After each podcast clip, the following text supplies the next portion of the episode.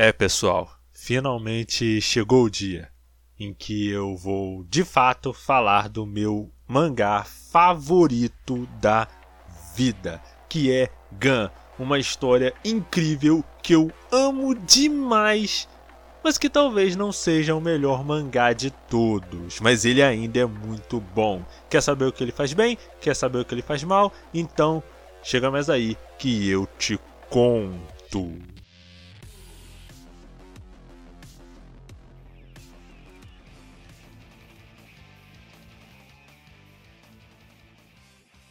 Olá pessoas, aqui mais uma vez é o Nash, começando uma série de podcasts que provavelmente vão ser podcasts bem mais longos, né? Eu posso estar falando assim, mas no fim das contas o podcast pode ter uma hora igual todos os outros.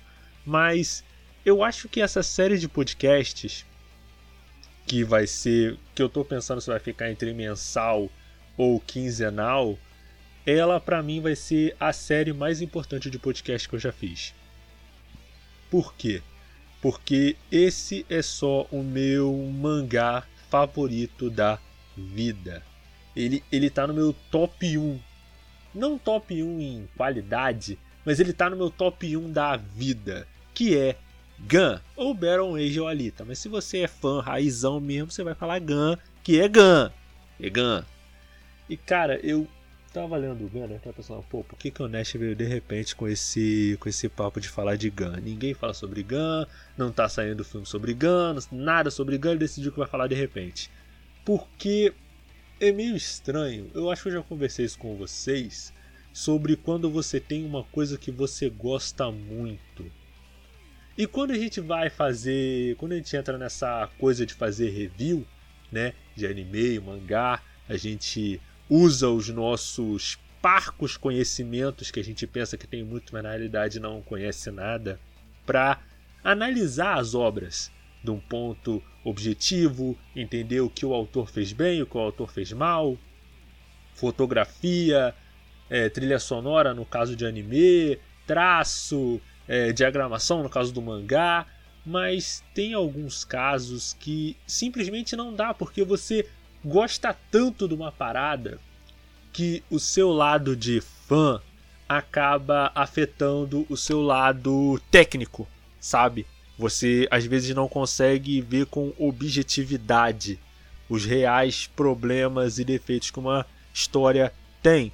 E eu senti muito isso, por isso que eu protelei tanto para fazer esse podcast, né, do do Gun, justamente por isso, porque ele é um mangá que eu gosto muito.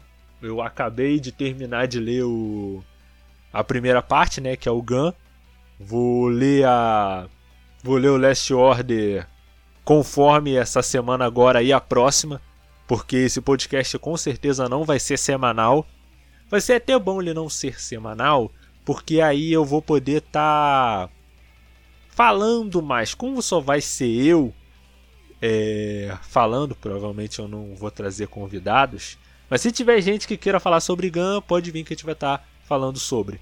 Mas provavelmente vai ser só comigo. E eu vou poder estar tá falando mais porque eu realmente tenho muito o que falar sobre esse anime. Não tanto porque eu sei, entendo todas as nuances, mas é porque é uma coisa que eu gosto muito, sabe? É um mangá que mexe comigo de uma maneira que eu não sei explicar. Eu não sei se é tanto uma questão de nostalgia com uma época mais antiga, porque quando eu li Gun, eu já era adulto. Eu já tinha uma certa idade quando eu fui ler Gun. Então não tem tanto essa coisa do que eu gostava na adolescência e tal. Mas ele é um mangá que eu passei a amar muito, principalmente por causa do filme. Talvez não tanto por causa do filme, mas sim apesar do filme. Porque no meu entender, o filme ele tem uma série de problemas que acabam tornando ele inferior ao material original.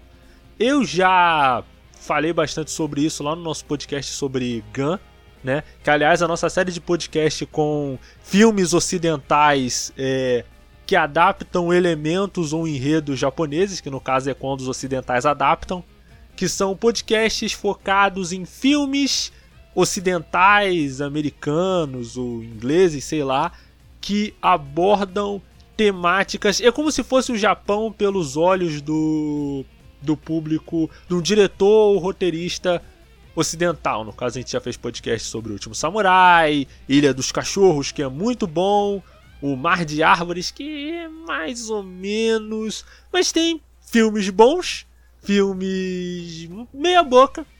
Tem o Speed Racer, que todo mundo odiou, mas eu curti. Teve o, Vigi uh, o Vigilante da Manhã, que todo mundo odiou. Teve o No Limite do Amanhã, que todo mundo amou, mas eu odiei, porque eu prefiro mangá.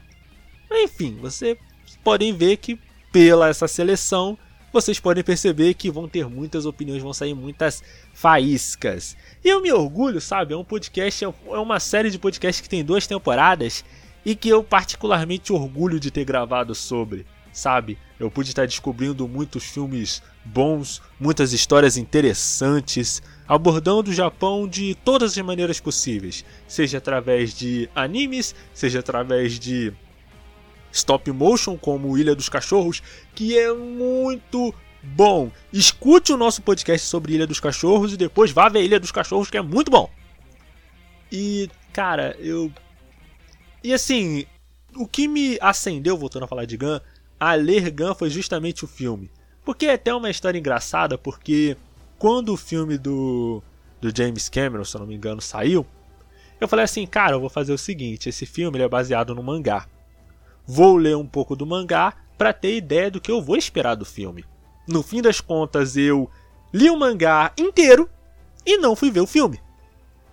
E quando eu fui ver o filme, eu senti eu, é, naquela época eu já tava sentindo isso, sabe? O meu lado de fã tava tava oriçando muito, porque tem tem muita coisa que é diferente do mangá.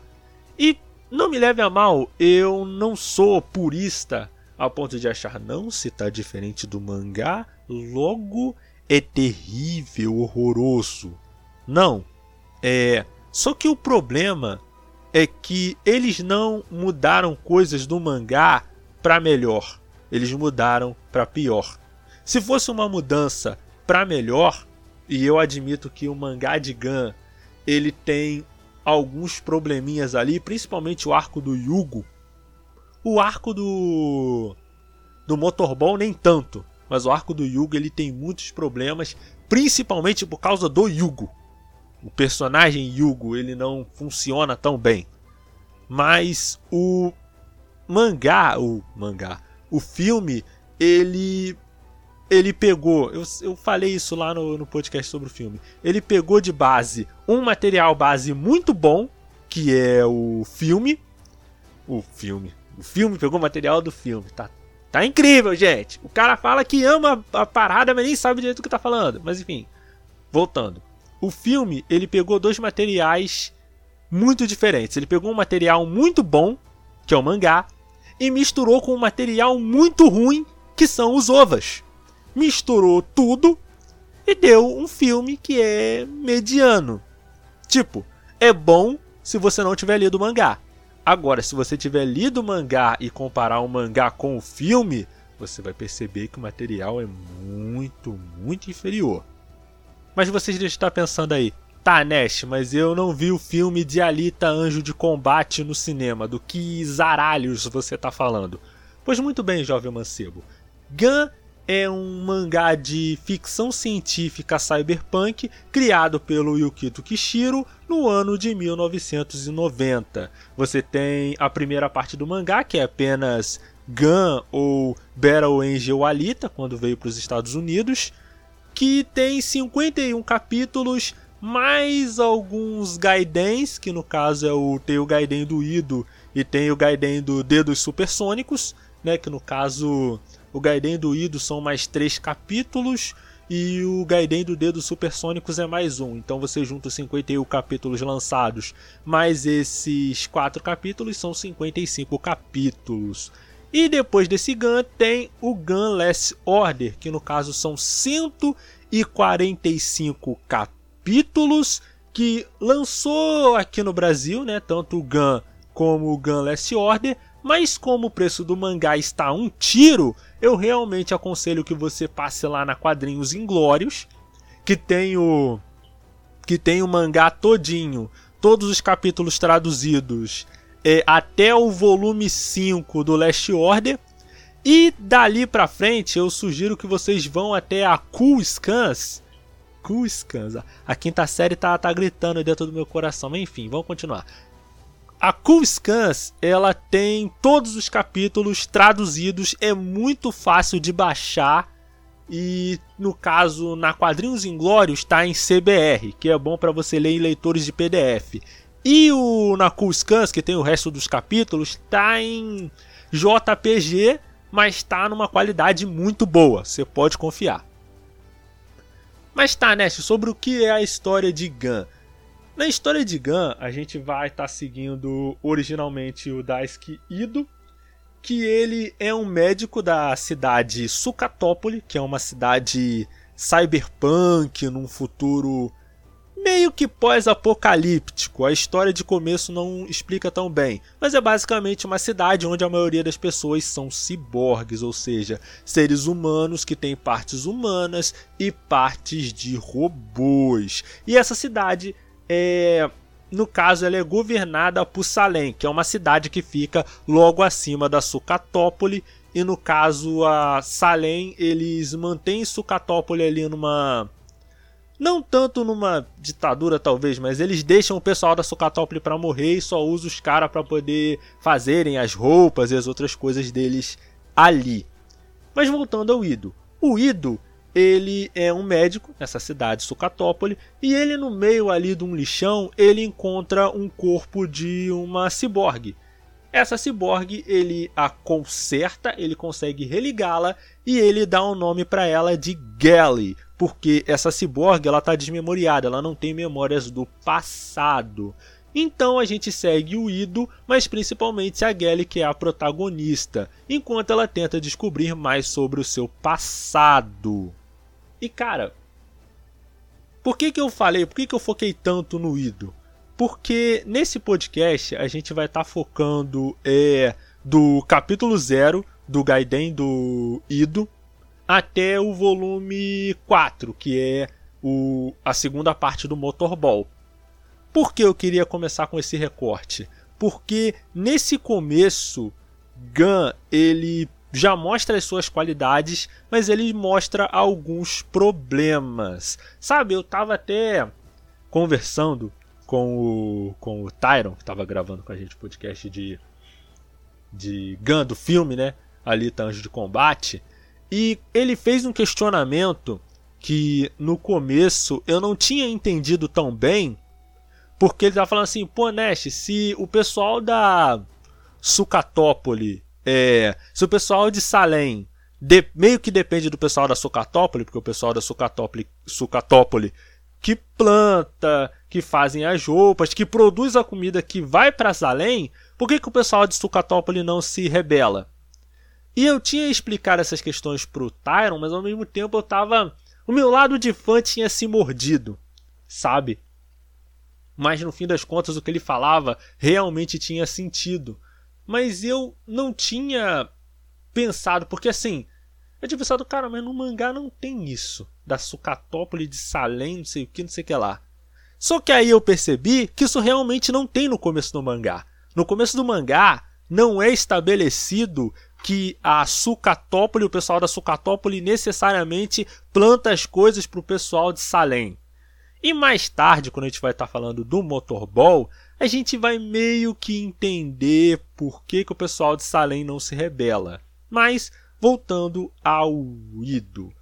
Voltando ao modo como eu ia separar. No caso, cada parte desse, desse podcast, por isso que eu falei que esse podcast ele vai ser muito. Vai ser um podcast bem maior que os outros, que são em média de 50 minutos a 1 hora e 10, porque eu quero estar tá passando detalhadamente por cada um, cada uma dessas partes. O Gaiden do Ido depois o volume 1 do mangá, aí o volume 2 e por último vai estar falando dos volumes 3 e 4 que é dentro de um arco só, que é o arco do Motorball.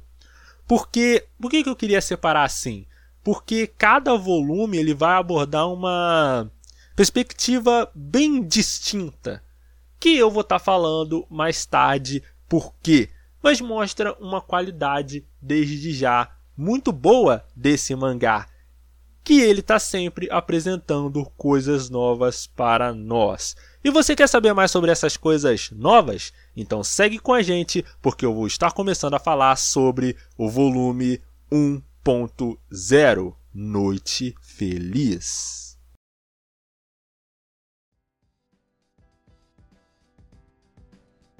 Noite Feliz começa com o Ido, que era um habitante de Salem e que foi expulso da cidade suspensa, é, vivendo ali na Sucatópole como um médico.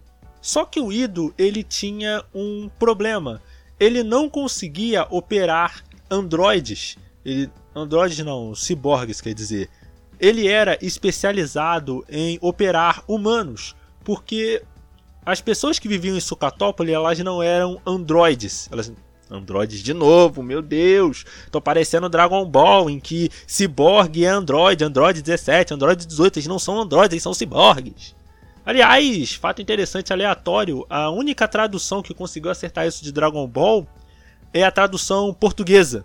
Porque os androides em Dragon Ball não são androides, eles são ciborgues. O que isso tem a ver com Gun? Nada. Mas vamos.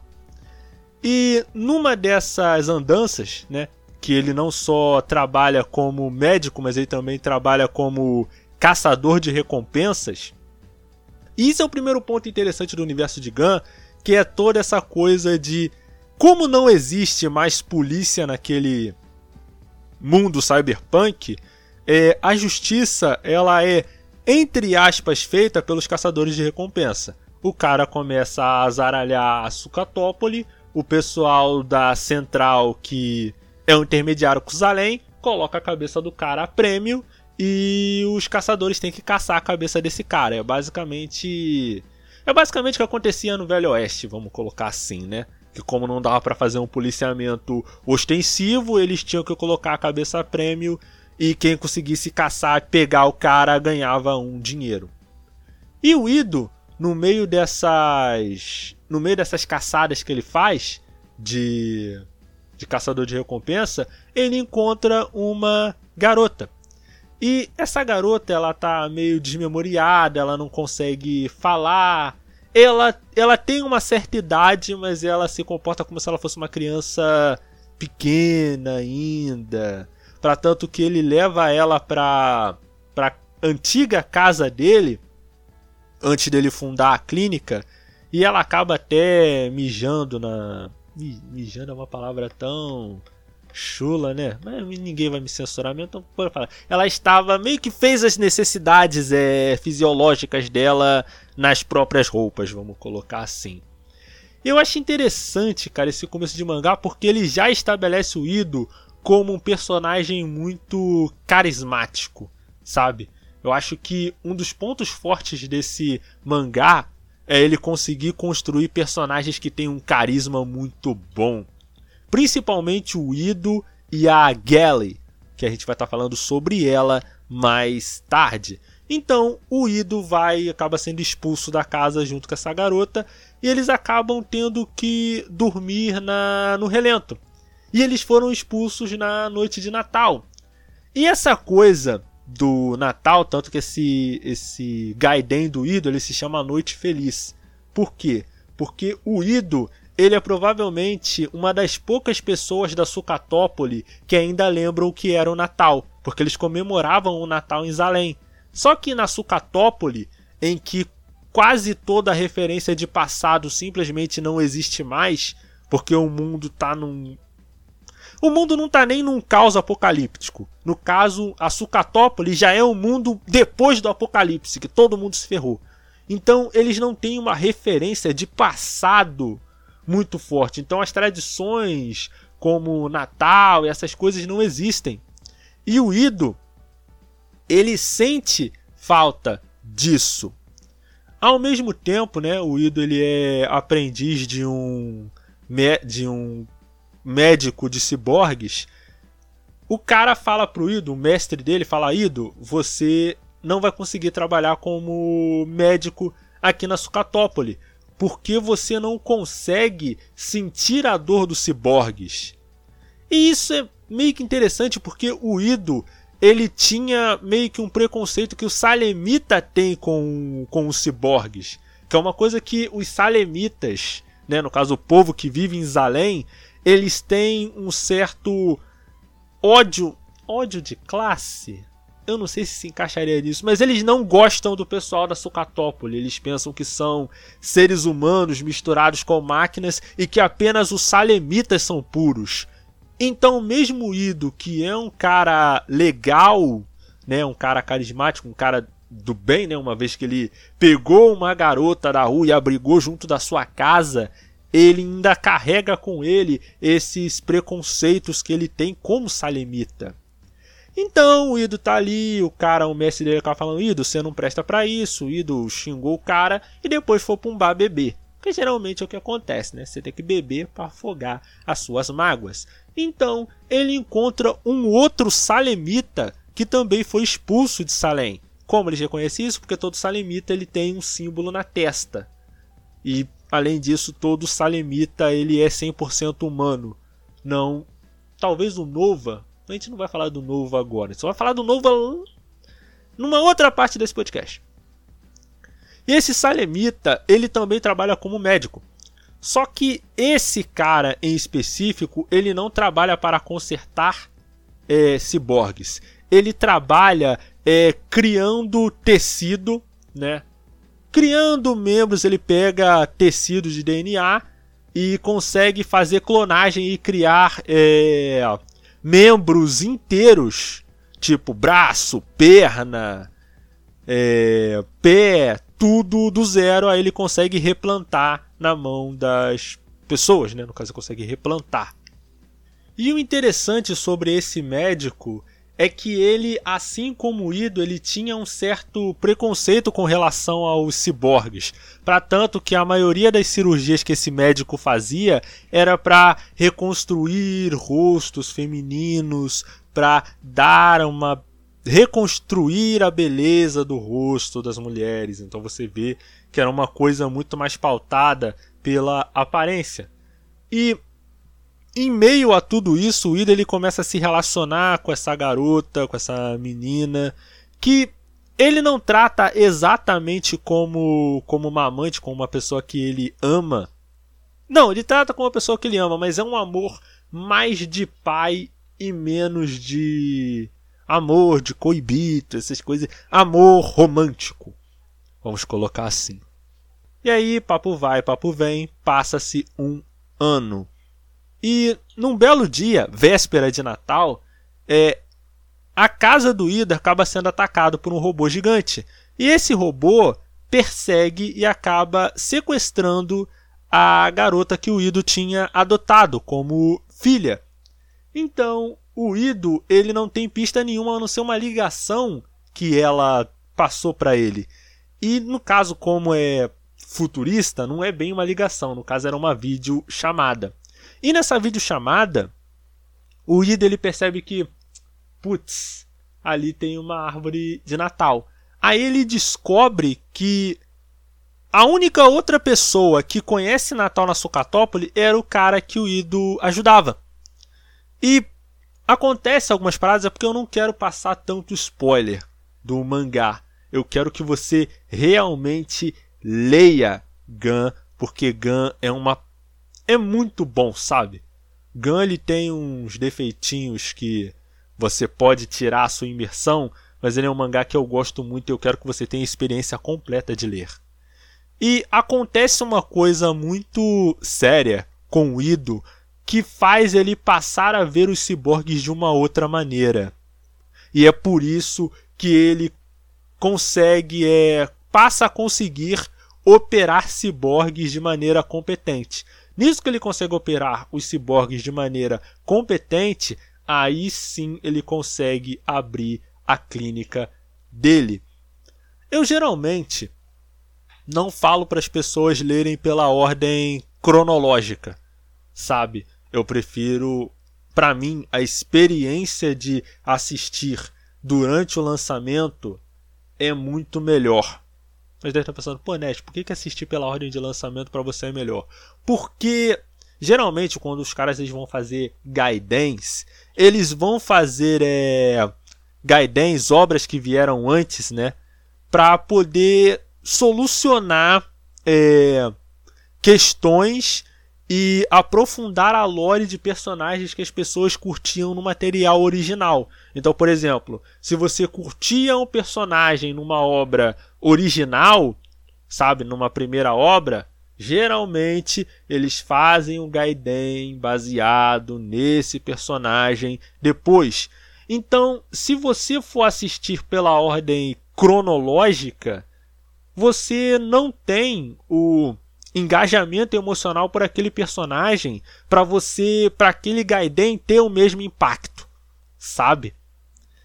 Mas eu acho que no caso do Gun, eu acho que é até bom, você pode ler na ordem de lançamento mesmo, até porque é um, é um Gaiden só, então não tem muito problema, sabe? Mas eu acho interessante a pessoa ler na ordem cronológica, até para a gente entender um pouco das intenções do Ido quando ele foi é, levar a Gally, né, quando ele foi tirar a Gally do lixão, sabe? Para você entender por que o Ido faz as coisas do modo como ele faz. Que é uma coisa que o mangá original, né, no caso a cronologia normal, não conseguiu fazer. Eu não estou dizendo que o Ido ele é um personagem unidimensional, não. Ele é um personagem muito carismático e tem a sua e tem as suas nuances. Só que você não entende exatamente por que ele faz aquilo. Então você lê o Gaiden é interessante para você entender porque o personagem ele faz isso. Até mesmo porque o Ido nessa primeira parte ele é um personagem tão importante quanto a própria Gally, que é a protagonista do mangá. Para tanto que na versão americana o mangá tem o nome dela, então ela é a protagonista do mangá. Mas você entender o Ido é tão importante quanto você entender a Gally em si, porque eles são dois personagens importantes e muito do que faz esse mangá funcionar é por causa da relação deles. Relação essa que você vai estar entendendo agora. Prosseguindo, a gente já falou do volume 1.0, agora a gente vai falar do volume 1.1, que é quando a história, pela ordem de lançamento, começa. A primeira cena que nós temos é literalmente o Ido no meio de uma cidade, no meio de um lixão sujo. É até interessante que o mangá ele faz uso de uma coloração amarelada e amarronzada. Dá, dá a entender que é um local muito quente e ao mesmo tempo muito sujo. É uma pegada meio que é, cyberpunk pós-apocalíptico tipo Mad Max. Se bem que Gun só vai virar Mad Max muito depois.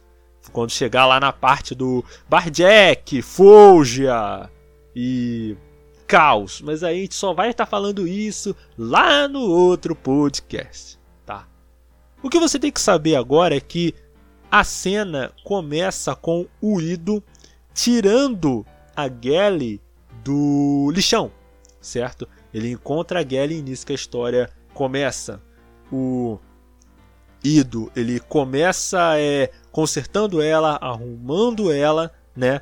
Tornando ali, botando. Ele até bota o nome dela de Gally, porque o gato do Ido se chamava Gally.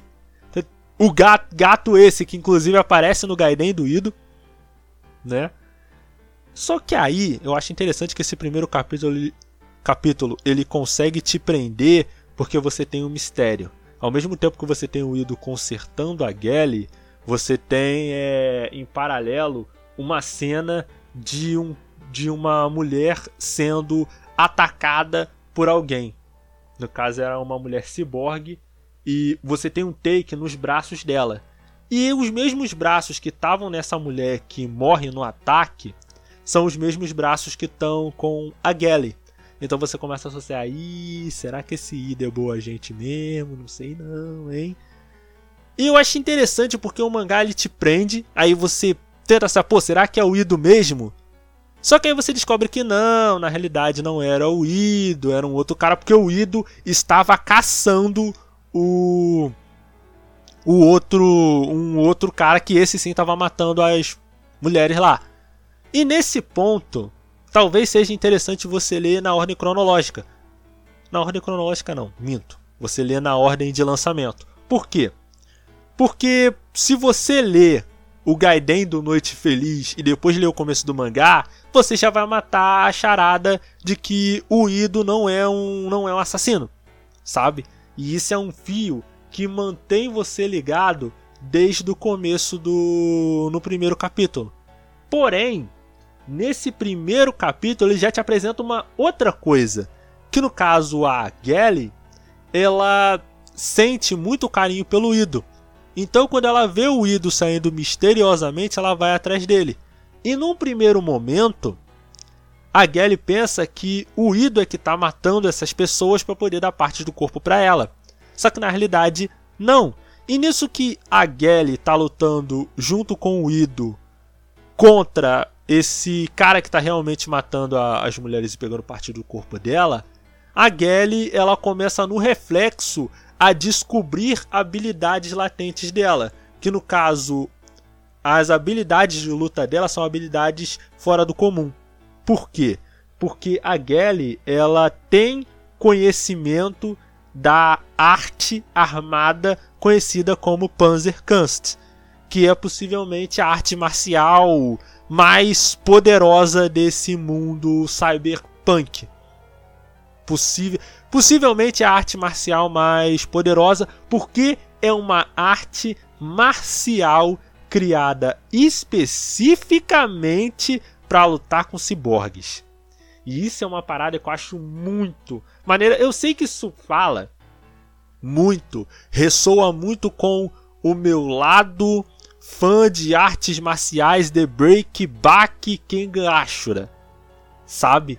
E essa coisa, e essa abordagem de artes marciais com cyberpunk é uma coisa que eu nunca vi.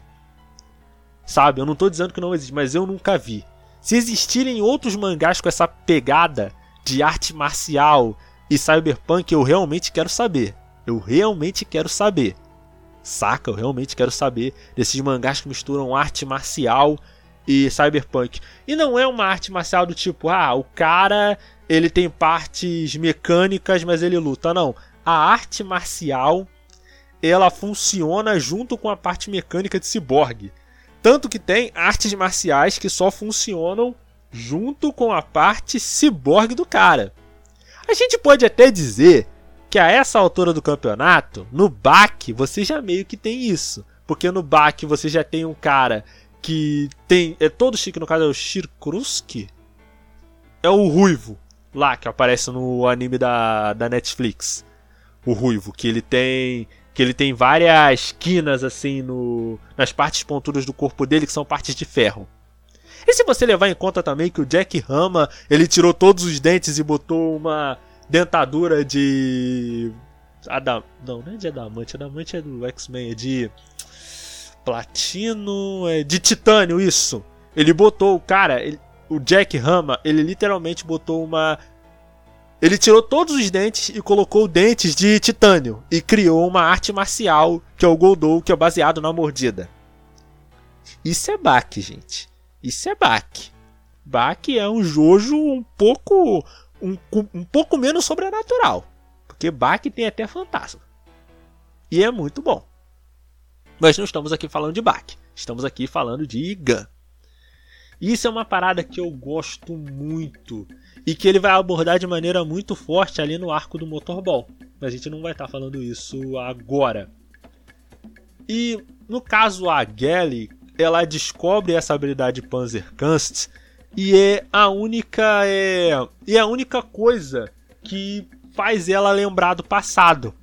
Eu acho essa temática interessante, por quê? Porque você dá à protagonista um objetivo bem pessoal para ela lutar. É um objetivo simples de entender e não é um objetivo grandioso como ser um Hokage, ser um super-herói, ser o rei dos magos, ser o macaco da bola azul que domina a coisa toda. Não. Ela quer aprender, ela precisa lutar, porque é só quando ela luta que ela consegue saber sobre ela mesma. Então, para ela descobrir mais sobre o passado dela, ela precisa lutar, porque é apenas quando ela luta que ela consegue descobrir. Ela só se encontra lutando, basicamente. Ela só consegue descobrir sobre ela mesma quando ela está lutando. E eu acho essa uma temática interessante em histórias que tem luta, combate físico. Nem tanto combate físico, anime de shonen de esporte também tem muito isso, que é a coisa do certos sentimentos você não consegue, certas sensações você não consegue exprimir pela fala ou mesmo por algum gesto simples. Às vezes, para você descobrir sobre você mesmo, você precisa confrontar a sua força de vontade com a força de vontade de outra pessoa. E é a partir desse confronto, dessa luta, desse combate, dessa disputa, que você vai construindo as pessoas. É tipo como se você estivesse se relacionando. É um outro tipo de relação, sabe? De uma outra forma das pessoas se relacionarem. Não exatamente at através de cumprimentos, através de fala, mas sim através de uma ação do meu corpo em que a minha força de vontade, o meu objetivo, a minha tenacidade se choca com a sua. E quando eu luto com você, eu aprendo mais sobre mim mesmo. Eu, eu me levo até o limite e passo a conhecer coisas de mim mesmo que eu próprio não sabia. É uma coisa que eu valorizo muito, principalmente em anime shonen e de arte marcial. Que eu. Algumas pessoas falam que é a mesma coisa, eu, eu tenho uma ideia diferente. Para mim, anime de arte marcial e anime shonen são duas coisas meio que separadas, mas eu não vou estar tá falando sobre isso agora. E a gente tem essa, esse segundo capítulo, que é ela virando caçadora. E ela, ela é registrada lá, tem os Deckmans.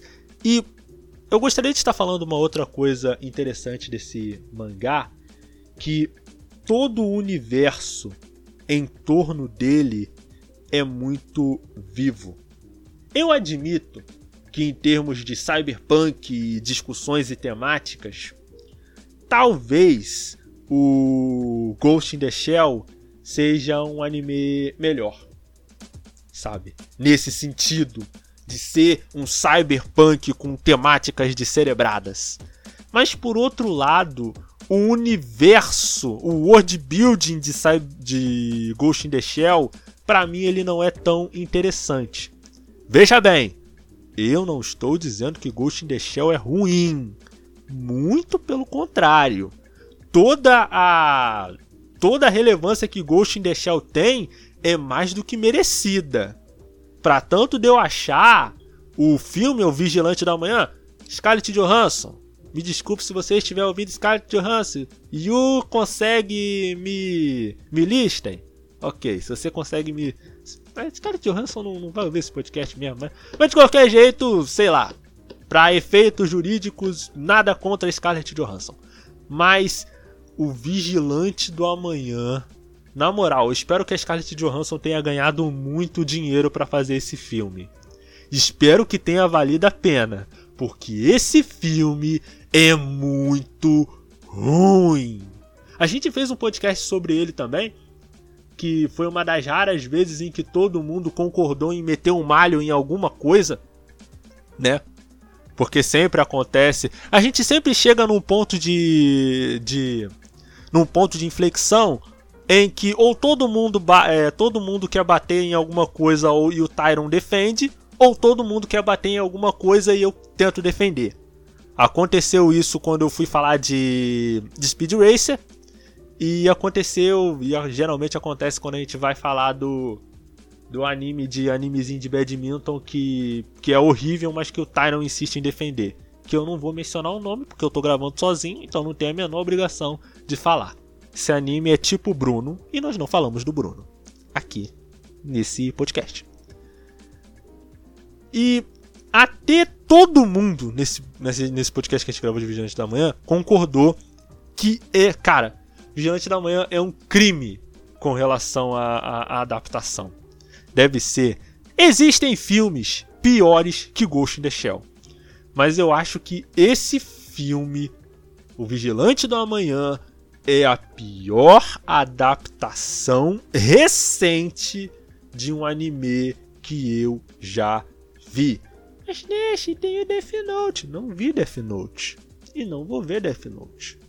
Porque eu fiz um acordo com o pessoal de vamos falar sobre adaptações ocidentais de animes. Mas não vamos falar nem de Death Note, nem de O Último Mestre do Ar.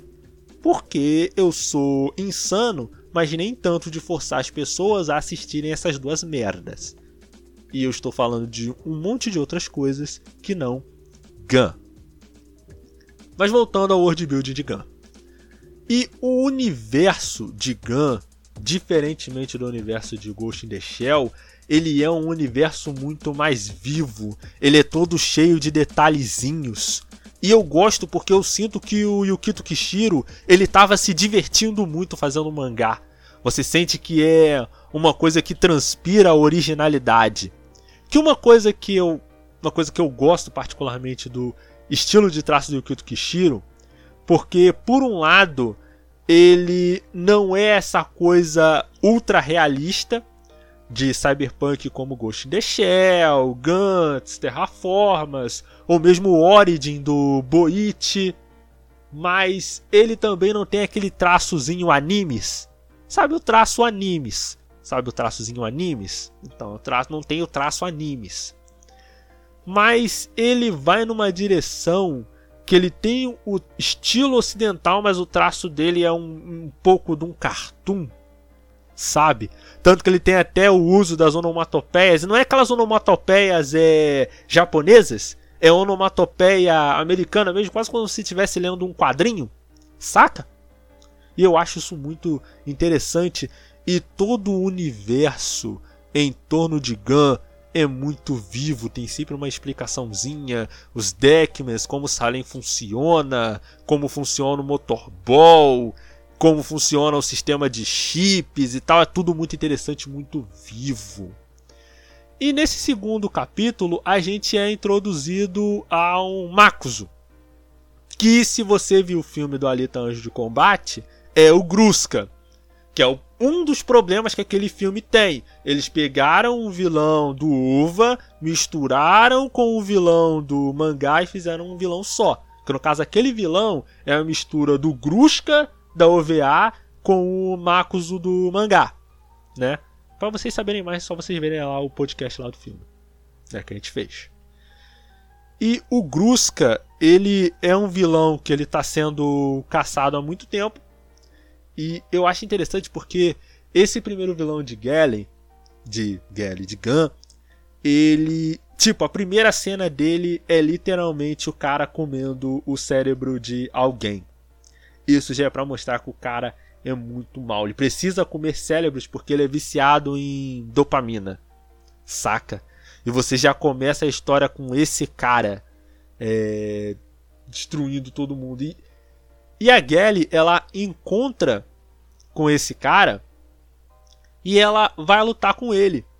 Só que acontece uma coisa que, cara, esse para mim é um dos meus capítulos favoritos de Gun. Do Gun inteiro. Até agora, né? Que eu acabei de terminar de ler o, o Gun, a primeira parte. Vou ler o Last Order depois. E assim, esse segundo capítulo ele é um dos meus favoritos. Por quê? Porque a Gelly ela começa a lutar com o cara. Ela até tem uma vantagem, uma certa, uma certa vantagem, tanto que ela consegue arrancar o olho do Makuzo.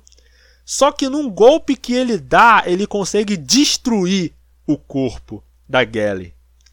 E tipo, você ter o protagonista com o corpo destruído logo no começo do seu mangá, é inter... tipo, é uma reviravolta interessante, mas demonstra uma coisa bem clara. Ele chega para você e diz: "Olha, o roteiro não vai proteger essa protagonista.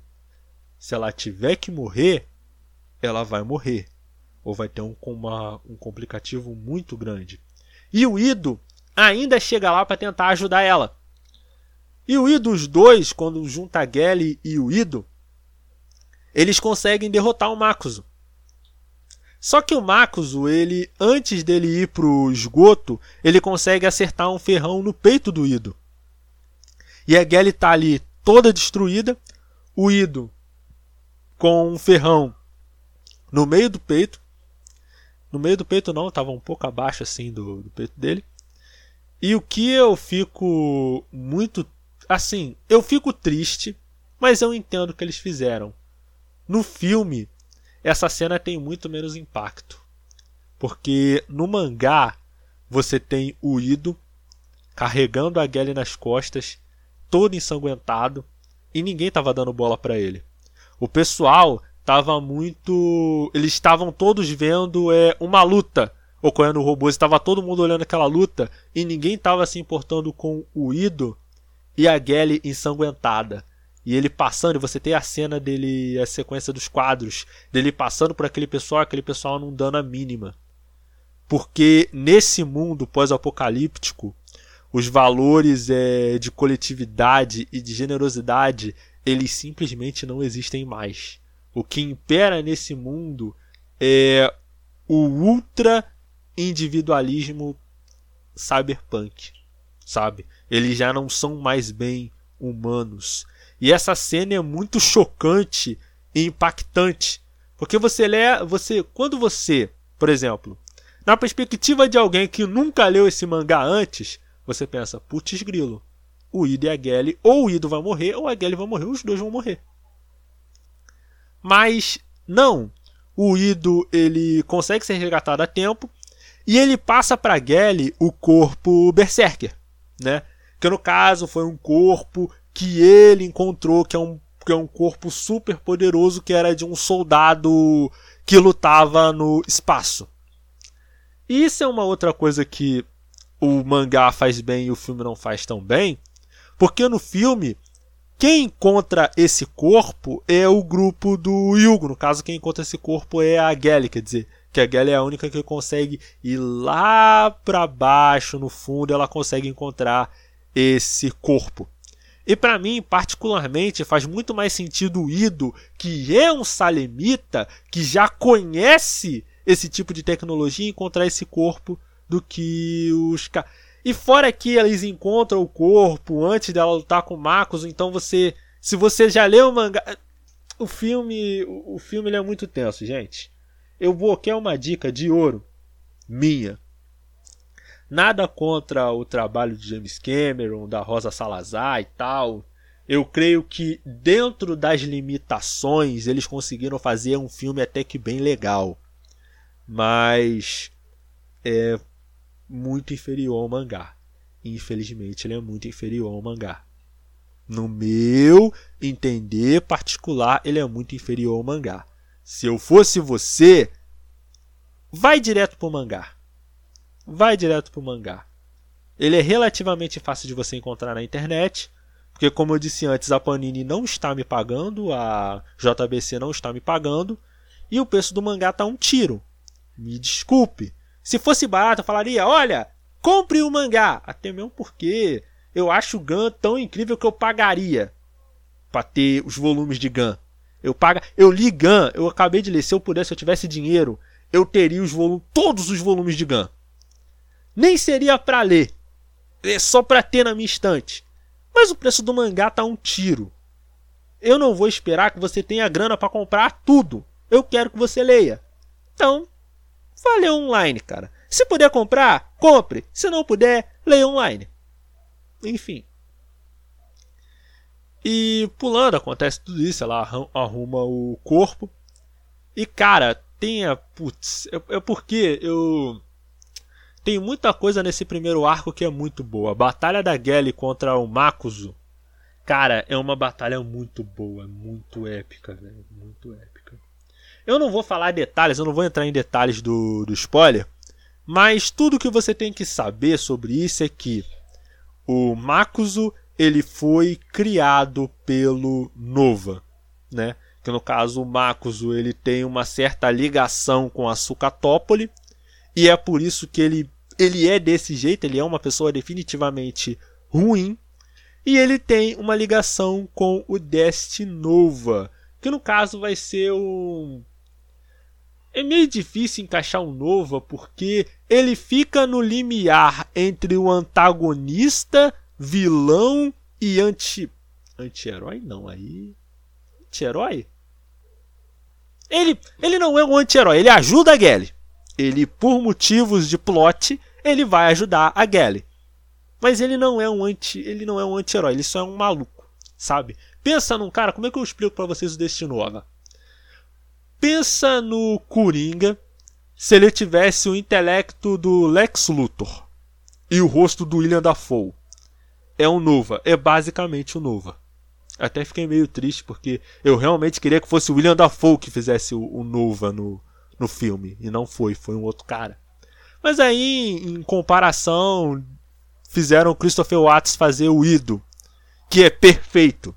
Não só porque eu gosto do Christopher Watts, né? Ao que parece, o meu gosto é quase tão refinado quanto o do Tarantino. O Tarantino gosta do Christopher Watts, eu gosto do Christopher Watts. Mas assim, até mesmo pelo, pelo estilo, Christopher Watts, ele, ele consegue me passar um ídolo muito fidedigno, sabe? E desde o primeiro momento, o mangá, ele tá sempre nos mostrando o Destinova sempre apresentando o Destinova como um perigo, não exatamente como um perigo, mas como uma presença que está indiretamente responsável pela maioria dos problemas que acontecem naquele mundo lá. Ele estava presente quando com o Makuzu, ele estava presente quando reconstruiu o corpo do Jashugan e ele estava presente para ajudar o Zapan e fazer toda a desgraça que o Zapan fez.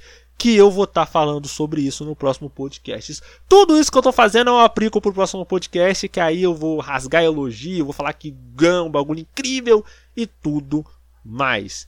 Porém, depois desse arco incrível do Makuzo, a gente vai para um arco que talvez não seja tão bom, que é o arco do Yugo.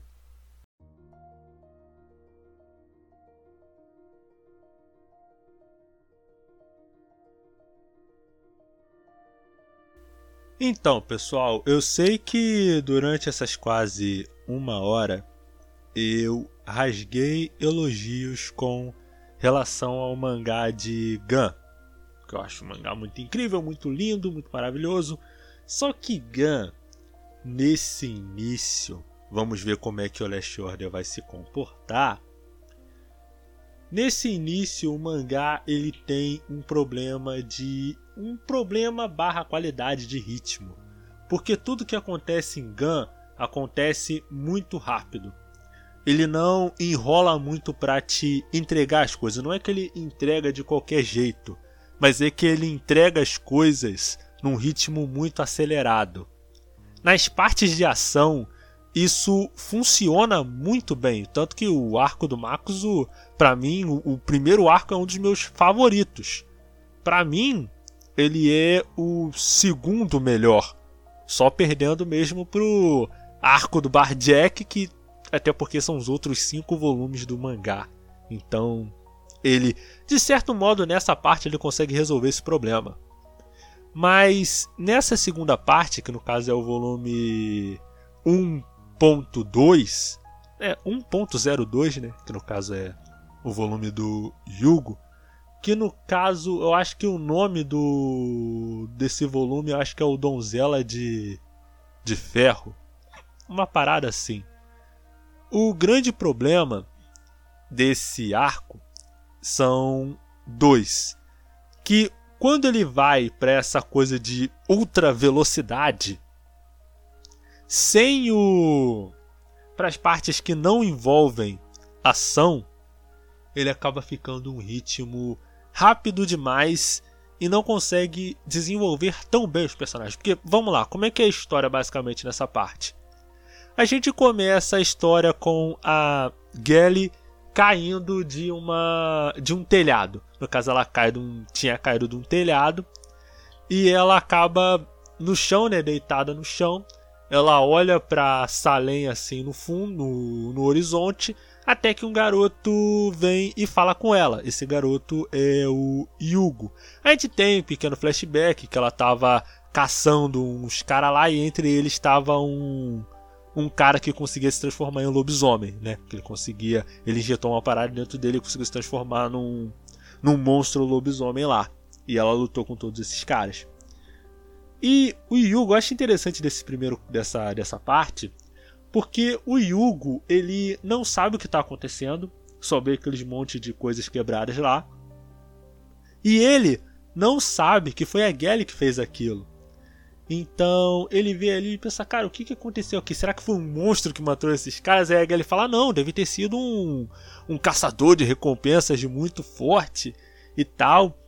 E aí ela tenta o tempo todo disfarçar que foi ela que fez aquilo porque ela não quer parecer para esse garoto que ela se interessou como uma como uma criatura que conseguiria matar qualquer um com facilidade. Ela quer disfarçar isso. Eu acho interessante e até divertidinho de você ver. E você percebe que nesse capítulo, nessa parte, começa a desenvolver o lado adolescente da Gelly.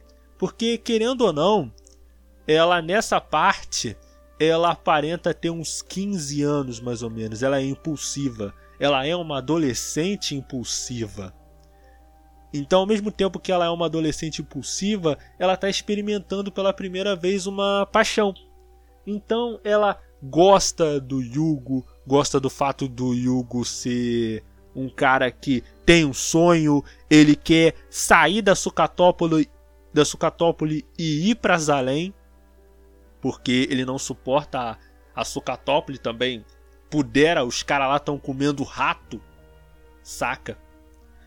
E ela começa a gostar desse garoto e tem uma apaixonite por ele. Em contrapartida, a gente tem um grupo né, de trombadinhas que eles roubam colunas de robôs. Né, eles, não roubam, eles roubam colunas de ciborgues. Porque nesse mundo é não, nessa realidade, colunas é, artificiais são difíceis de fazer. Então, colunas originais elas valem muito dinheiro.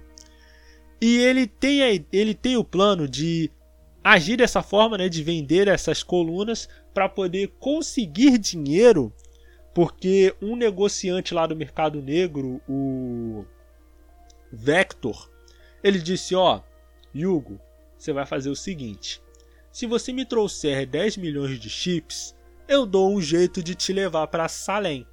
O Vector prometeu isso pro Yugo. E Yugo, ele quer muito sair dali. E nesse interim, né, a Gelly tá apaixonada pelo Yugo. E ela tá com o corpo Berserker. Que é um corpo que ele é muito poderoso, vamos colocar assim. Ele é um corpo muito potente, muito, muito forte, sabe? Porque até porque ele é um corpo de uma máquina de guerra, certo? E esse corpo e a Gelly sente que ela não conseguiria se relacionar com o Yugo porque o corpo dela é muito forte. E o Tyron, como sempre, até fala assim: não, cara, mas aí ela poderia treinar para controlar esse poder. E, cara, eu discordo disso porque, primeiro, como é que ela ia treinar para controlar a própria força ali? Ela ia treinar com quem? Segundo, que ela é uma adolescente impulsiva, ela estava agindo com impulsividade. E como ela estava agindo com impulsividade, ela queria demonstrar todo o carinho e todo o afeto que ela tem pelo Yugo. Quer dizer, ela vai treinar para tentar abraçar o cara, vai tentar abraçar o cara todo toda troncha, tá ligado? Ela quer demonstrar o carinho dela com com todo o amor que ela poderia dar para ele. Então ela realmente fica ela se sente triste porque ela não pode demonstrar toda a amplitude do carinho que ela tem pro Yugo, senão ela pode acabar realmente matando ele. Tanto que tem até uma cena que tá ela e o Ido lutando, caçando os caras lá, e um dos caras vai tentar enfi enficar uma faca no peito da Gelly. Só que a faca, ela entorta, ela nem sente, e quando ela vê o cara, ela acaba virando e sem querer arrancando os braços do cara fora. Tipo, ela literalmente arrancou os braços do cara sem fazer nada. Saca? E nisso ela sobe e ela começa. Ela sobe até o ponto mais alto ali da Sucatópole, um ponto alto, e ela vê a Sucatópole como aquele lugar, aquele monte de ferro sujo e perigoso, e ela se vê naquela cidade, sabe? O Ikito Kishiro ele consegue, isso é uma qualidade real, difícil, que ele consegue contar muito da história dele apenas pela ambientação, e isso é muito maneiro.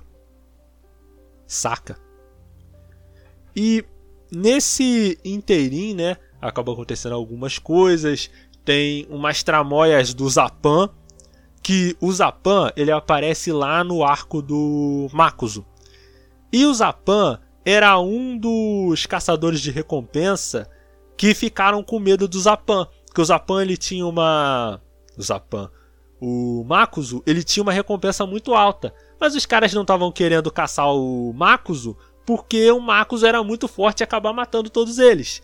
Então eles não faziam as coisas pela justiça, eles faziam coisa para apenas para benefício pessoal.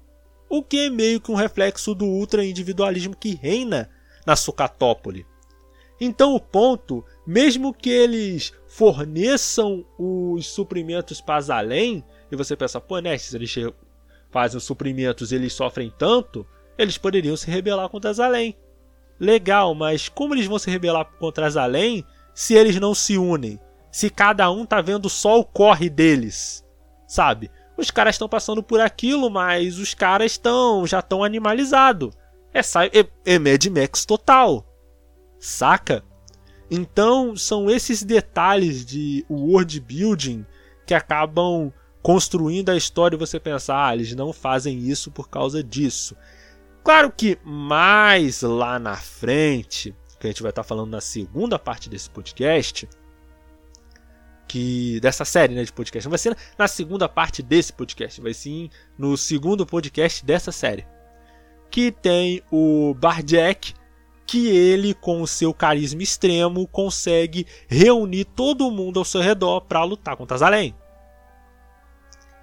E, né, vou voltando à parada do Yugo. Então, quando o Yugo diz que não quer ficar em Zalém, porque aquela luta era a luta dele contra Zalém, você entende isso. Porque Zalém é um lugar que é naturalmente desolador e que vai tornando as pessoas menos desumanas. Então, o Yugo, ele quer sair dali, mesmo sem saber o que espera ele em Zalém, porque para ele é melhor ele tentar subir, nem que seja para virar um mendigo, do que ficar ali e se animalizar até o ponto dele se tornar um Makuso um outro Makuso da vida, porque o Makuso ele só, só se tornou esse essa criatura terrível e sanguinária por causa do tratamento que ele teve em Zalém. Da forma como Zalém o tratou. Mas Nash, até agora você só falou bem do mangá. Cadê o problema que você tinha falado antes? Então, o grande problema dessa, dessa parte com relação ao Yugo é que o Yugo ele não é um personagem carismático, tão carismático assim. Isso se deve ao fato de que o Yugo ele só quer ir para Zalém. A gente não sabe o porquê dele especificamente querer ir para Zalém. Quer dizer, saber, nós até sabemos. Só que a história, ao invés de entregar esses objetivos dele aos poucos, decide que vai entregar tudo de uma vez porque acontece uma parada, no caso o Zapan denuncia ele pra, pra central lá da lá de Zalém, aí os caras passam a pedir a cabeça do Yugo, né? A Yugo ele tem que se esconder num tem que se esconder num armazém lá. E a Gally, ela vai atrás dele, e eu acho isso particularmente interessante, porque a Gally, ela quer genu, ela genuinamente pensa em querer matar o Yugo, sabe? Ela cogita essa ideia. A ideia da paixão dela, dela não poder ver o Yugo, é algo tão massacrante que ela pensa seriamente em matar o Yugo.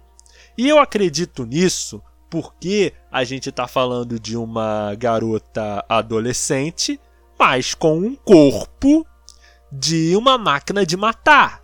Então eu compro totalmente a ideia de que ela vai realmente cogitar matar o Yugo, até mesmo porque ela já matou uma penca de gente a essa altura do campeonato, né? Eram pessoas procuradas com recompensa pela cabeça delas? Era, mas que ela matou, ela matou. E nessa parte, quando ela encontra com o Yugo, tipo, é uma parte em que o Yugo basicamente explica todas as decisões dele, por que ele quer ir para Zalém, a história envolvendo o irmão dele e explicar tudo assim de uma vez na nossa cara não é de não é a maneira mais eficiente de você contar uma história. Até porque se você despeja tudo de uma vez, aí você tem que de uma vez só gostar do personagem, sabe? É um problema que eu tenho. Para mim, você não basta uma cena de dois minutos para ser o bastante para construir um personagem, sabe? Personagens não são construídos assim. Até porque casas não são construídas de uma hora para outra. Geralmente, quando isso acontece, não dá muito bom. E eu sei disso porque eu moro no Rio de Janeiro. Casas construídas por pessoas de uma índole que não é muito boa, diga-se MM, né? Quem entendeu a sigla entendeu. Eu sei lá. Falei demais aqui, mas, mas enfim, vocês entenderam o que eu tô falando. Personagens não se constroem de uma hora para outra. Você precisa ter uma série de coisinhas e detalhes. Eu não tô dizendo que isso é ruim. A história do Yugo, flashback, a questão do, do irmão dele querer ir pra Zalém e ele ser um cara muito sonhador, até mesmo a coisa do Yugo ter cortado a própria mão para poder pegar a mão do irmão dele e quem sabe ter uma lembrança do próprio irmão, tudo isso é muito bom. Só que foi entregue de um jeito muito ruim, sabe? E o filme ele piora isso, por isso que eu tô falando, gente. O filme não é um filme tão ruim, mas comparado com o mangá ele é muito inferior. Só no meu entender.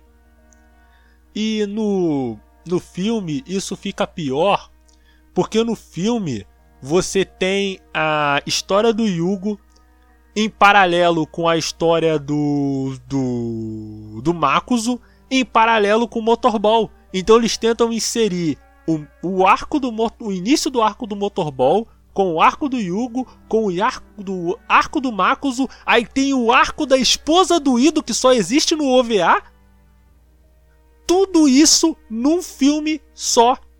ainda introduz o, o Nova ainda como um personagem, vamos colocar assim. Eu entendo, porque a ideia do filme era fazer tipo uma trilogia, tipo Jogos Vorazes e tal. Só que o problema de você tentar fazer isso é que a gente está falando do James Cameron, do Jaime Camarão, que faz um filme na vida e o outro na morte. Então, né, fica complicado de fazer trilogias quando o cara leva 10 anos para fazer um filme. Fica meio complicado, fica meio é, capcioso, se você é que você me, me compreende, sabe? E assim, no mangá, isso já acontece de uma forma rápida. Mas no mangá funciona melhor porque no mangá você tem um arco focado só nisso. Se você tenta inserir um monte de arco de mangá num filme de uma hora e 40, duas horas, não vai ter jeito, você não vai conseguir desenvolver tudo. Não vai, cara. Algumas áreas vão ficar, vão acabar pecando. Eu até entendo a opção deles terem inserido. Tipo, se fosse eu escrevendo um mangá, porque para mim eu falo, mangaka, escrever mangá é um bagulho muito difícil. Porque você tem que escrever uma maneira num certo nível alto de coerência e tá escrevendo aquilo o tempo todo. Eu mesmo, eu escrevo, né? Eu não sou escritor. Eu tenho historinhas na minha cabeça e boto em palavras num, num Wordzinho qualquer. Mas pro cara conseguir manter uma história num nível alto e ter que estar tá escrevendo sempre, isso é muito difícil. Eu posso entender que fazer as coisas desse jeito pro Yukito Kishiro, com relação ao Yugo, seria mais fácil. É mais fácil. Mas não tira o fato de que não foi um, um bom jeito de se escrever. Eu li em algumas entrevistas que estão disponíveis na internet, não dá para saber até que ponto elas são verdadeiras, mas pelo que eu li das entrevistas do Yukito Kishiro, ele não tinha muito ideia se o mangá ia continuar ou não. Então, ele sempre tomava o cuidado de escrever um mangá em arcos fechados. Sabe? Escrever um mangá em arcos fechadinhos ali de de quatro, cinco capítulos, sabe? Para justamente para caso o mangá fosse cancelado, ele não deixar a história no meio. Mesmo que nesse arco do Yugo ele já pré-estabeleça coisas que ele só ia construir lá no Last Order, tipo uns 4, 5 anos depois. Mas, voltando. E esse é um dos motivos desse arco não ser tão bom assim. O final dele, para mim, eu acho isso interessante, sabe? Porque Gun, ele é um mangá que ele não blinda a protagonista, sabe? Você não tem o enredo blindando os personagens. Se um personagem tiver que morrer, não importa se ele é se ele é querido, se ele, se um personagem tiver que morrer, ele vai morrer. Se as coisas, se tudo tiver que dar errado, as coisas vão dar muito errado. E é uma coisa Tá, eu não vou falar que o final do. Não vou falar mais mal do filme. Vai ser a última vez. O final, aquela coisa que acontece com o Yugo, Cara, eu acho que aquilo foi a pior coisa que eles podiam ter feito, cara. Porque assim, o que, que acontece?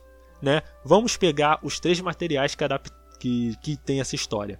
Nós temos o final da uva, nós temos o final do filme e nós temos o final do mangá. No OVA, quem mata o Vector é a é o Ido, se eu não me engano. No OVA. No filme, quem mata o Vector é a Gally. No mangá, o Vector não morre. Por quê? Porque pequeno spoiler, a Gally ela tem que spoiler, se pule para os próximos 3 minutos de, do podcast, tá? A Gally, para salvar o Yugo, ela tem que tecnicamente matar ele. No caso, ela arranca a cabeça dele do corpo, bota o corpo, bota a cabeça dele no suporte de vida dela, aí Hugo tecnicamente está morto. Aí bota a cabeça dele no corpo de um robô. E o Yugo, ele acorda, isso no mangá. Ele acorda e ele resolve que vai pega os chips todos que ele juntou e ele vai confrontar o Vector. E o Vector ele mostra pro Yugo que assim, vários órgãos assim, perna, cabeça, olhos e fala: "Yugo, esse é o único jeito que eu posso te mandar para Zalém. Se eu te recortar todos, basicamente te matar e levar os seus órgãos para Zalém. É o único jeito de você ir." E o Yugo, quando ele é confrontado com isso, a mente do Yugo quebra e ele foge. Aí acontece aquela cena, ele tenta subir pelos tubos de Zalém, aí os tubos têm um sistema de segurança que estraçalha o corpo dele, ele acaba caindo para morrer no do alto dos tubos. E aí o mangá acaba. No OVA, o Yugo simplesmente foge da clínica do Ido. A Gelly vai atrás dele e o e o Ido vai lá e mata o Vector. No filme, a Gelly o Yugo foge, a Gelly vai atrás do Vector, mata o Makuzo, né? Mata o Vector. E no caso tem aquele arco da esposa dele, do Ido, que, cara, isso no OVA, isso já era ruim. No filme ficou ainda pior. Porque a esposa do Ido não tem carisma nenhum. Tipo, para mim, o maior erro do filme. Eu falei que eu não ia falar mais mal desse filme, cara, mas caracoles. Para mim, o maior erro desse filme foi ter adaptado o Ova. O pior erro que esse filme fez foi ter adaptado o Ova. Cara, foi. Não, cara. Se ele tivesse pegado só o material do mangá, putz, teria sido muito melhor, cara. Teria sido muito, muito melhor. Muito melhor. E assim, eu acho isso interessante porque o mangá ele não tem medo de devastar a Gelly fisicamente e psicologicamente. Isso é interessante por quê? Porque isso é o que torna o mangá de Gun uma história completamente imprevisível. Um personagem que você gosta, que você ama, ele pode morrer ou pode acontecer uma consequência ainda pior e que vai deixar a Gelly ainda mais devastada. Isso que eu acho muito interessante. O mangá ele não tem medo de ousar e de colocar os personagens em risco e em consequências reais. E isso torna esse mangá muito interessante. Mesmo esse arco do Yugo não sendo lá tão bom.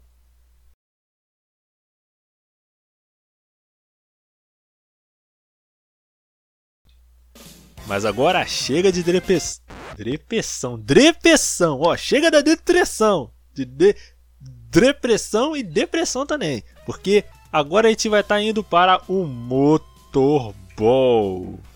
E o Motorball, o arco do Motorball, eu acho ele muito interessante. Para mim, desses, o, arco do Makuzu ainda é o meu favorito.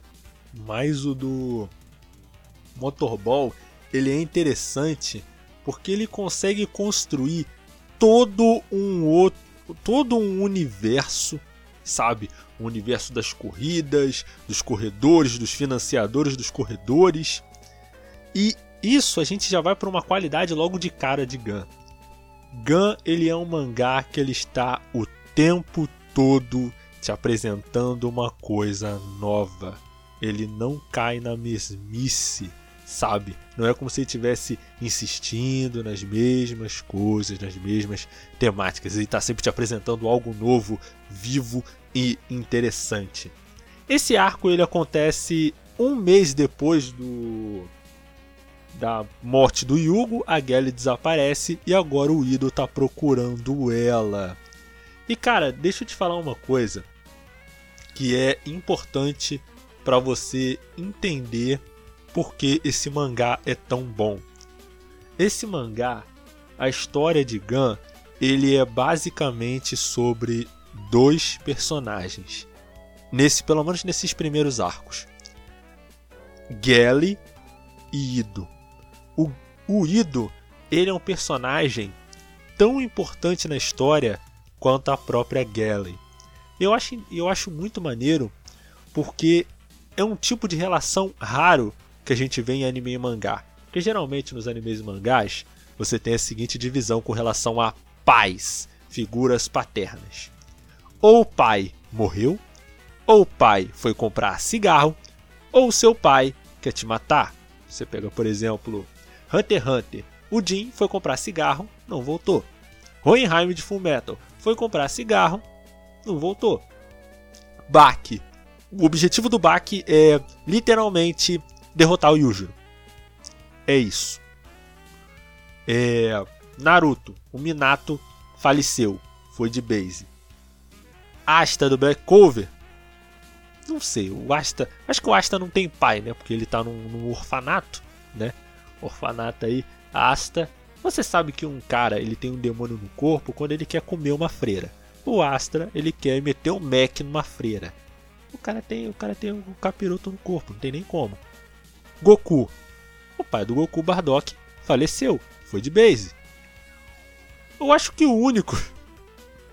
Inacreditavelmente.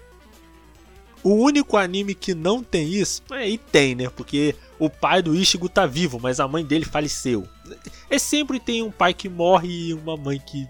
O pai ou mãe que morre. Então a gente raramente tem uma forte relação de pai e filho, sabe? Eu acho que o mais próximo que eu consigo pensar disso talvez seja do Vegeta com o Trunks. Talvez. Nem, nem do Vegeta com o Trunks, minto. Gohan com o Piccolo. E o Piccolo, ele reforçou a ideia de que pai é quem cria. Para mim, o pai do Gohan é o Piccolo, porque quem criou o Piccolo, quem criou o Gohan foi o Piccolo. É, mas, né, voltando para Gun, você tem muito essa relação é, recíproca do Ido com a Gelly e você sente que é uma, uma relação genuína de amor de pai e filho que o Ido sente pela Gelly. Você pensa que num mangá como esse vai ter uma relação romântica do Ido com a Gelly, mas não. O que se constrói é uma relação genuína de pai e filha. Mesmo que mesmo que em alguns momentos eles se desentendam, é uma relação de pai e filha. E voltando, né, o Ido ele encontra o ele está procurando a Gelly.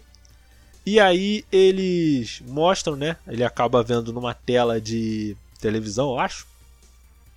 Não é nem de televisão, ele vai para tipo um VR que esse VR conecta direto com o sistema de visão de um dos corredores do motorball. Aí nisso ele acaba vendo que a Gelly ela entrou pro motorball e ela virou tipo o anjo carniceiro do motorball, sabe? E agora ela tá ali correndo, né? E o Ido ele, tipo, ele fala, ele fica muito fulo, ele fica muito fulo. E uma garota, né, ele tava muito fulo com a guerra, mas não sabia o que fazer. Até que uma garota, a Shumira, acaba reconhecendo o símbolo de Salemita que o Ido tem na testa. E a Shumira fala: "Não, você é um doutor, ajuda o meu irmão", que o irmão dela é o Jashugan, que mais tarde a gente vai descobrir que ele é o campeão da classe A do motorball. Ele é o corredor mais conhecido do motorball, certo? E o Ido, ele pensa o seguinte: não, eu vou ajudar o Jashugan, porque se o Jashu, quando o Jashugan derrotar a Gelly, a Gelly vai voltar para mim. Então você tem um quê de egoísmo no, no Ido. E isso é uma coisa que me lembra muito Shoujo no sentido de que shoujo, os sentimentos, eles são, eles podem tanto servir para o bem como servir para o mal. O que, que eu estou querendo dizer com isso, Nash? O que, que você está querendo dizer com isso? Que os sentimentos, eles não são uma coisa inerentemente boa ou ruim. Até os sentimentos de amor e de carinho, eles podem rapidamente se traduzir em raiva e egoísmo e possessão. Então você vê que até esse sentimento positivo que o Ido tem de gostar da Gelly se traduz em egoísmo. Ele quer que o Jashugan derrote a Gelly porque a Gelly ela ela tipo ela se sentiria mais fraca ela ia voltar pro Ido. Ao mesmo tempo, a Gelly depois que ela perdeu o Yugo, isso deixou ela emocionalmente abalada. Então ela não quer saber mais de sentimentos, ela quer se tornar uma pessoa fria. E ela ainda tem esse desejo, esse sentimento de de querer descobrir mais sobre o passado dela. Sendo que a única forma, os únicos momentos em que ela lembra do próprio passado é quando ela está lutando e usando Panzerkunst. Então é aquilo que eu retomei lá no começo. Ela só consegue saber descobrir sobre si mesma se ela lutar. E cara, né, desenvolvimentos à parte, eu acho muito interessante como o Yukito Kishiro ele desenvolveu um universo inteiro e é tudo muito interessante. Os corredores, o modo como as lutas acontecem, porque assim, eles são ciborgues Então, eles têm partes mecânicas e eles têm partes humanas. Então, quando você vê, por exemplo, o o cara que ele até o corpo dele é todo de serra, é, um cara lá que eu não que eu não vou lembrar o nome agora, que quando ele fatia um cara todo em vários pedaços, por mais que eles sejam os malucos todos feitos de ferro, quando você vê um pedaço do olho e ou do cérebro voando, você sente, não, isso aqui ainda é impactante. O cara ainda tá morrendo, sabe?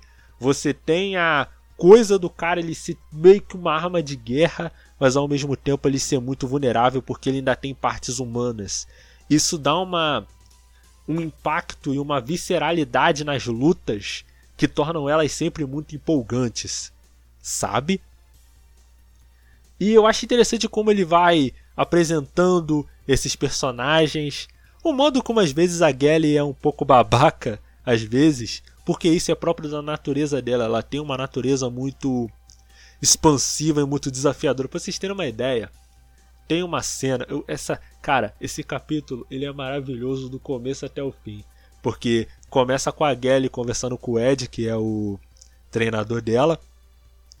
E ela começa a falar: Não, eu encontrei o Ido e tal. Se o Ido me vê, eu quero falar com o Ido, mas eu sinto que eu não vou ser honesta com os meus sentimentos. E ela estava falando tudo isso enquanto um monte de de bandoleiros estava atacando a aquela aquela feira ali. Aí quando, aí tipo, ela tava falando de olhos fechados, aí quando vinha um bandoleiro atacar ela, ela esquivava o cara, tipo, ela contragolpeava o cara como se não fosse nada sabe? Isso é consegue ser épico e engraçado ao mesmo tempo, sabe? E aí ela acaba casualmente encontrando o Jashugan. E ela acaba encontrando o Jashugan e o Ido. Só que o Ido, ele finge que não conhece ele e fala: "Pô, não conhece essa guria aí, cara? Essa guria aí é mesmo como se ele tivesse tipo destratando a Gelly, tá ligado? Porque ele tá meio com orgulho ferido. E a Gelly, como ela é muito orgulhosa e impulsiva, ela pega e fala: Jashugan, eu vou te desafiar para uma queda de braço. E ela fala, se ela tipo, ela tira o, a, a, tampa do corpo de ciborgue dela e bota o coração e ela segura o coração dela assim e fala: "Olha, é o seguinte, a gente vai lutar uma guerra de uma luta de queda de braço. Se eu perder, você pode ficar com meu coração". E, cara, isso é tipo, isso é isso é bizarro, mas é estranhamente condizente com o jeito impulsivo que a Gelly sempre teve. E o Jashuga, como ele é Shadzão, ele aceita o duelo. E aí eles acabam empatando, né? A Gelly não morre, porque o mangá na versão americana tem o nome dela, se ela morrer, acabou, né? E eu acho muito muito bom, sabe, todas essas coisas, até mesmo o Jashugan, que eu acho que ele não seja tão bom assim quanto o Makuzo, né? Mas ele tem um. Ele pelo menos tem uma construção de, de personagem, coisa que o Yugo não tem, né? Que no Yugo é como eu falei antes, eles entregaram tudo de uma vez. O Jashugan a gente vai aprendendo um pouco sobre ele, fora que o Jashugan ele tem uma demonstração de força muito forte, porque ele luta com os caras com uma mão só, ele luta com uma limitação, porque se ele lutar com a força total, ele vai esmigalhar os caras. Mas ao mesmo tempo que o Jashugan, ele passa essa impressão de que ele é um cara muito brabo, ele ao mesmo tempo ele tem que disfarçar de todo mundo que ele está morrendo. E isso é interessante por si só, sabe? Você vê que o personagem ele se sente confrontado com a certeza de que ele vai morrer mas que de certo modo ele não pode abandonar o orgulho que ele tem como campeão.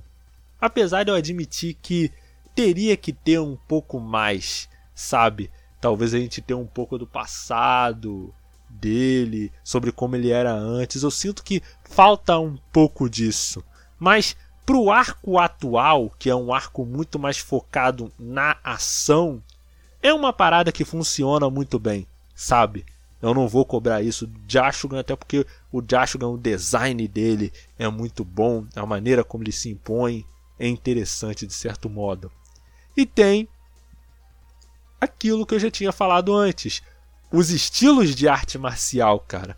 Você vê que todos os robôs ali, eles lutam de um jeito muito diferente, sabe? Tem tem personagem que vai lutar só com a velocidade, tem personagem que vai lutar trapaceando, jogando o iodo na, na pista, vai ter personagem que vai lutar usando artes marciais. E cara, é tudo muito incrível, cara. Você vê que ele consegue fazer uma mistura perfeito de cyberpunk e artes marciais. Eu veria um anime inteiro só do Motorball, porque o universo de Motorball por si só é um universo muito interessante, sabe? Fora que nesse arco a gente tem a segunda citação do Deste Nova, que no caso o o Jashugan ele tinha sofrido um ferimento mortal durante uma luta que ele teve no Motorball.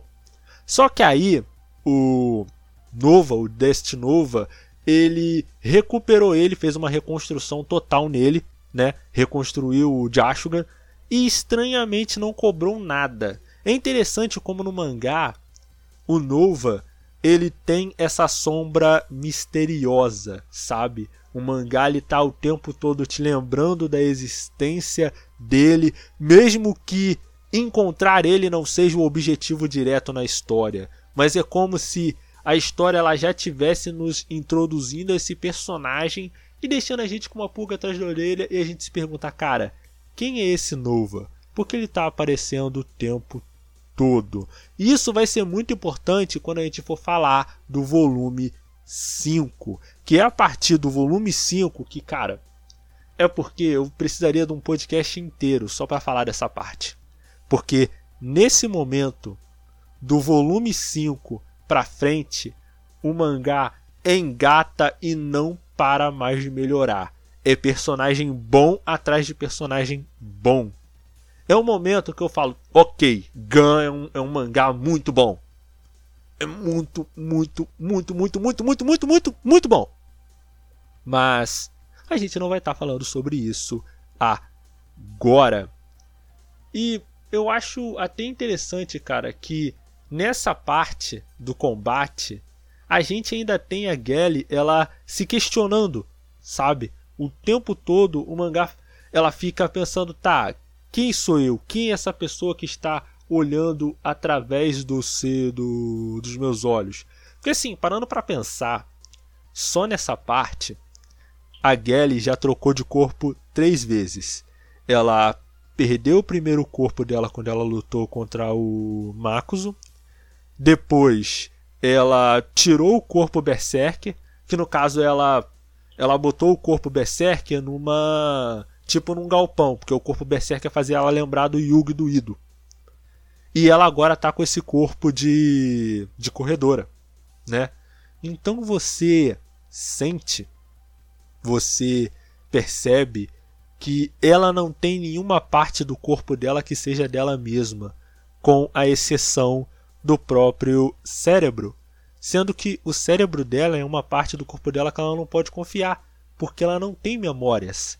A única parte do corpo dela que é genuinamente dela que é genuinamente uma coisa que fala sobre uma marca que é dela, é o Panzer Kunst, que é um estilo de luta que só ela tem, que só ela conhece. Quer dizer, que conhece a fundo, né? Porque no caso o Ido ele reconhece o estilo, mas ele não sabe lutar. A única coisa que faz ela ter uma identidade é esse estilo de luta que ela tem. Então ela tem que se. Como eu explico isso? Ela tem que fazer a marca dela no mundo e criar a própria identidade lutando. Porque quando é o que eu falei antes, quando ela luta, ela descobre mais sobre ela mesma. E isso é uma temática muito interessante. Eu, eu me fascino com o mangá de Gun, porque Gun ele mostra que é possível sim você fazer uma personagem, uma protagonista feminina interessante B10 com uma com uma complicação com uma não é uma complicação com um com tons de cinza e um personagem tridimensional sem você ter que ficar apelando para fanservice, sem ter que você ficar apelando para triângulozinho amoroso, como é o caso de Korra. Que Korra, cara, ah, Korra tem tanta coisa, eu já me estressei tanto debatendo com o Tyron Korra, que ele defende de pé junto esse anime que, meu Deus. Olha, você que é fã de Korra, eu não vou meter o um malho em Korra. Korra, ele é um anime mel bom. Não ouso a dizer que ele é muito, muito bom, porque ele tem problemas gritantes, principalmente na construção dos vilões. Bom, porque assim, ah, não vou falar de Korra agora. Falei de Korra, um dia eu falo de melhor de Korra. Mas o importante é que Korra ele é um mangá, um mangá, um anime interessante, bom de certo modo, mas com alguns problemas críticos muito graves.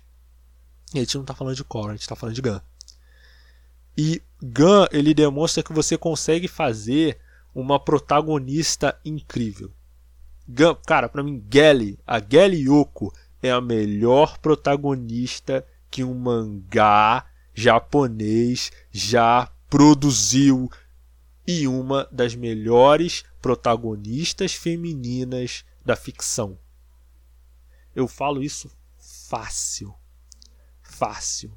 Se existir uma protagonista melhor que a Gally, que eu não duvido que tenha, eu quero que você me apresente, mas não é a Korra, eu já vou deixar isso bem claro, porque eu li as, vi as quatro temporadas de Korra e Korra é boa, é interessante, mas não é nem de longe tão boa quanto a Gally.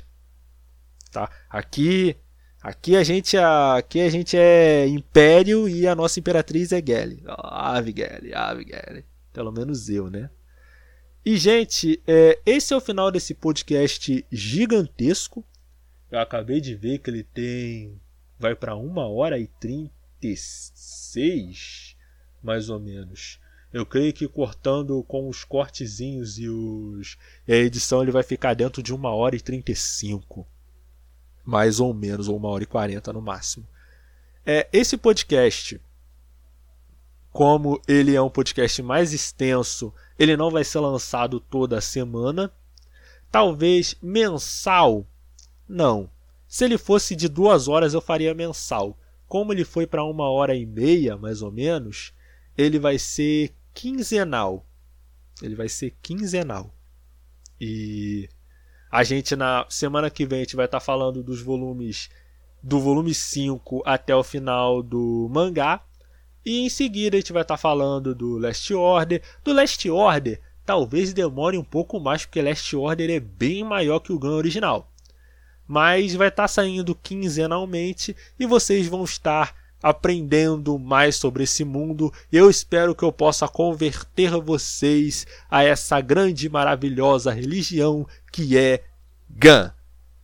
Battle Angel Alita. Então eu agradeço você que está ouvindo esse podcast de manhã, de tarde à noite. Temos os nossos parceiros, vai estar lá no Instagram. Lançamos podcast todas as sextas-feiras às 8 horas da noite em radiodehero.com e todas as sextas-feiras no Anchor, Spotify e os outros agregadores de áudio. Aqui é o Nash. Tenha uma vida longa e próspera. Até a próxima.